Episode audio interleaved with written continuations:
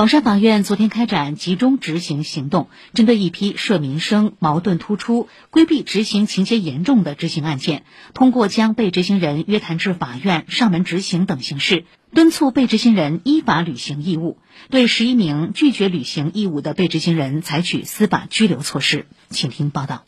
宝山法院二零二三年春季集中执行行动现在开始，各就各位，出发。上午八点半。法院执行分队出发，对被执行人进行上门执行。这个事情是通过劳动仲裁，而且是调解的，说明你认可这个金额了，对吧？应该欠他们的工人工资。哎，对对对对。那今天我们来就是问你，您这个钱怎么付？我们是跑跑不掉的。我们没说你跑呀，但是你要拿出一个履行义务的态度出来呀。今天还不了，四月份开始。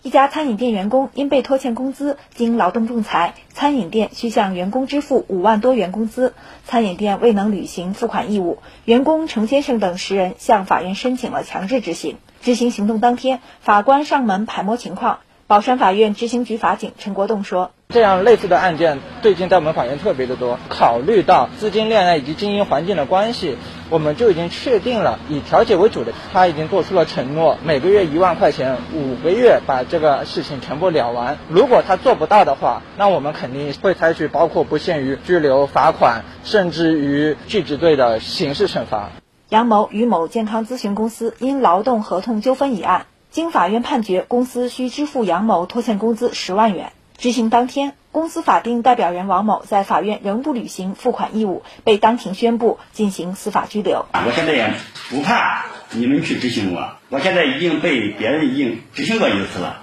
已经无能力去支付这费用。这是拘留决定书，上达回证，签字。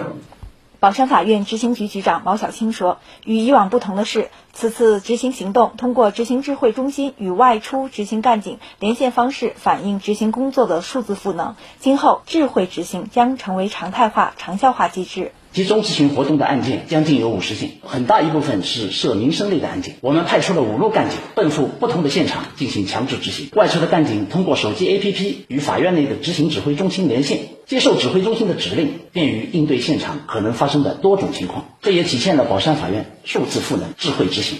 以上由记者程林报道。